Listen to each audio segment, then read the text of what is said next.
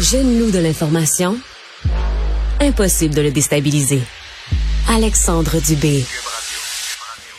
Bon, je pense qu'il se passe pas une semaine ou presque sans qu'il y ait un événement violent à Montréal impliquant des armes à feu. Il y a eu un incident la semaine dernière dans Rivière-des-Prairies euh, où je lisais en fin de semaine dans le journal là qu'on qu'on aurait possiblement tiré quoi jusqu'à 80 coups de feu là. Euh, il y a une jeune femme qui a été blessée dans cette histoire-là, une innocente victime de 25 ans, blessée aux jambes par un projectile lorsqu'on a tiré ces rafales de coups de feu-là. Et là, c'est à se demander, il y a un mot, il y a, il y a une expression qui circule de plus en plus, c'est le scoring. Et selon ce qu'on pouvait lire dans le journal ce matin, ce phénomène-là du scoring, ben, euh, aurait possiblement un lien avec ce qui est arrivé dans, dans Rivière-des-Prairies la semaine dernière. L'enquête nous le dira, mais pour tenter de comprendre ce phénomène-là, d'en savoir davantage, on s'est dit on va inviter Maria Mourani, criminologue. Bonjour Madame Mourani. Bonjour. Alors, euh, euh, vulgarisez-nous ça, Madame Mourani. Qu'est-ce que le scoring? Oh, je pense qu'on a perdu le signal. Euh, c'est Ah, une. oh, Madame, Ouais. Madame Morani, vous, vous êtes revenue. Oh, je vous avais perdu. Euh, Vous so- perdu, Je vous avais perdu. Alors, on va, on va reprendre ça du début. Alors, Bon. reprenez votre réponse Alors, du début. Alors le scoring, c'est vraiment euh, le fait d'aller marquer des points dans le territoire d'un ennemi. Donc au fond, c'est une pratique très peu courante, euh, en tout cas au Québec, qu'on a vu, euh, bon, un petit peu euh, potentiellement. On pense que c'est possible hein, depuis 2021 qu'on a vu ça. Euh, habituellement, ce qui est euh, plus commun dans le scoring, lorsque ça implique euh, des gangs de rue, c'est vraiment euh, d'aller marquer des points, mais la cible, c'est l'ennemi. Donc, ils vont cibler d'autres membres de gangs de rue. Ça se peut que, comme malheureusement, ils en ont absolument rien à faire Mm. des gens qui sont autour, que en tirant sur les- les- l'ennemi, ils euh, touchent des personnes innocentes. Donc, la, la jeune dame dans Trois-Rivières, possiblement que c'est du scoring, possiblement que c'est, euh, comme ils le disent dans leur euh, langage, un dommage collatéral. Mais Euh, moi, c'est ça qui me frappe, Maria Mourani. C'est, c'est, ils ont aucun respect pour la vie humaine. Ils ont aucun respect. Ils s'en foutent complètement. mais il n'y a, y a aucun groupe criminel, il n'y a aucun membre d'un groupe criminel qui s'en fout pas des autres.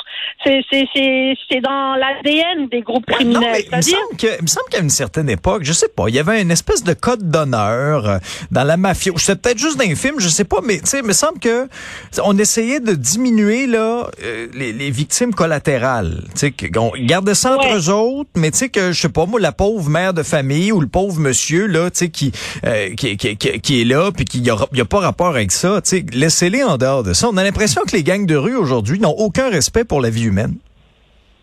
Ben, en, fait, euh, ça, ça dépend. Souvenons-nous de la guerre des motards. Euh, les, les bombes qui plaçaient un Mhm. peu partout, euh, ils s'en contrefichaient s'il y allait avoir des victimes. Puis on a eu le jeune des Rochers Ouais. qui est mort malheureusement. Donc Ça a été un point tournant, bon, c'est sûr, ouais, ouais, et ça a été un point tournant pour la, la loi anti-gang. Hein. Ouais. Donc c'est sûr que certains groupes ont appris la guerre des motards. C'est-à-dire les les se sont beaucoup calmés à ce niveau-là.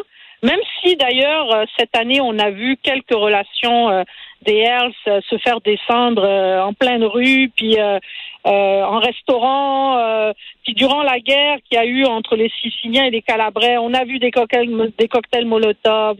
On a eu aussi des gars qui se sont fait tirer dans des cafés italiens. Donc, c'est beaucoup dans les films. Il faut qu'on se réveille là. Euh, quels que soient les groupes criminels, Mhm.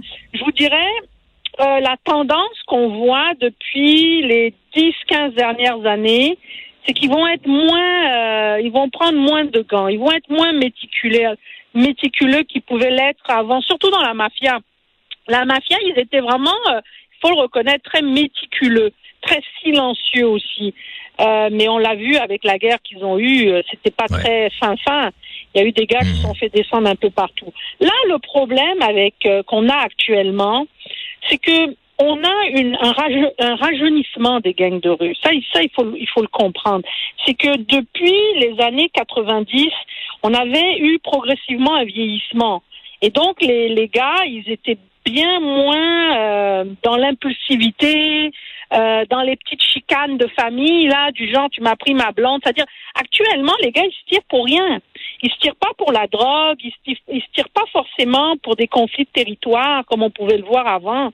Euh, c'est tellement jeune qu'ils se tirent pour des conneries, là, pour des niaiseries, euh, pour le respect. Puis là, euh, ça se pompe sur Internet, dans les réseaux sociaux, et puis ça s'en va se tirer euh, et marquer des points dans les territoires ennemis. Ouais. Donc, ça, c'est une petite différence qu'on voit, mais aussi le fait qu'on peut s'acheter des, des armes euh, n'importe comment, là, Ah ouais, ouais. puis fabriquer des guns, là, euh, facilement, là. C'est Ouais. rendu ouais, problématique. Je, je vais faire du chemin sur ce que vous venez de dire. Ça se pompe sur Internet.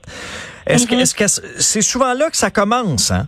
Ça, ça commence sur Internet, ça se termine dans la rue. Est-ce que dans ce contexte-là, euh, on manque de vigilance sur le web? Sur le web, là, c'est oubliez ça, là.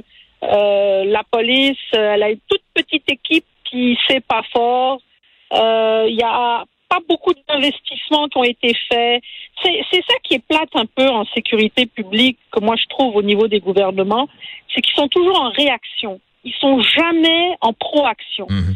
C'est-à-dire qu'ils vont attendre qu'il y ait euh, des, ce qu'on vit maintenant depuis trois ans, qu'ils vont commencer à investir dans une escouade sur les armes à feu, dans la prévention, dans ci, dans ça. Là, ça fait depuis l'année dernière que j'arrête pas de répéter qu'il faut mettre du financement dans le web.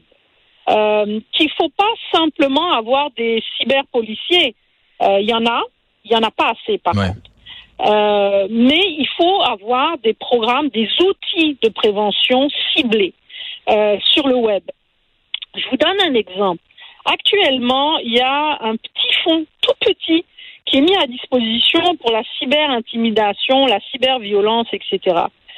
La seule chose que, par exemple, les, les, les organismes à but non lucratif ont le droit d'appliquer dans ce fonds. Mais des firmes comme la mienne, par exemple, ne peuvent pas appliquer dans ce fonds. Ah bon? Ça veut dire que tout, non, on n'a pas le droit parce qu'on est une firme privée.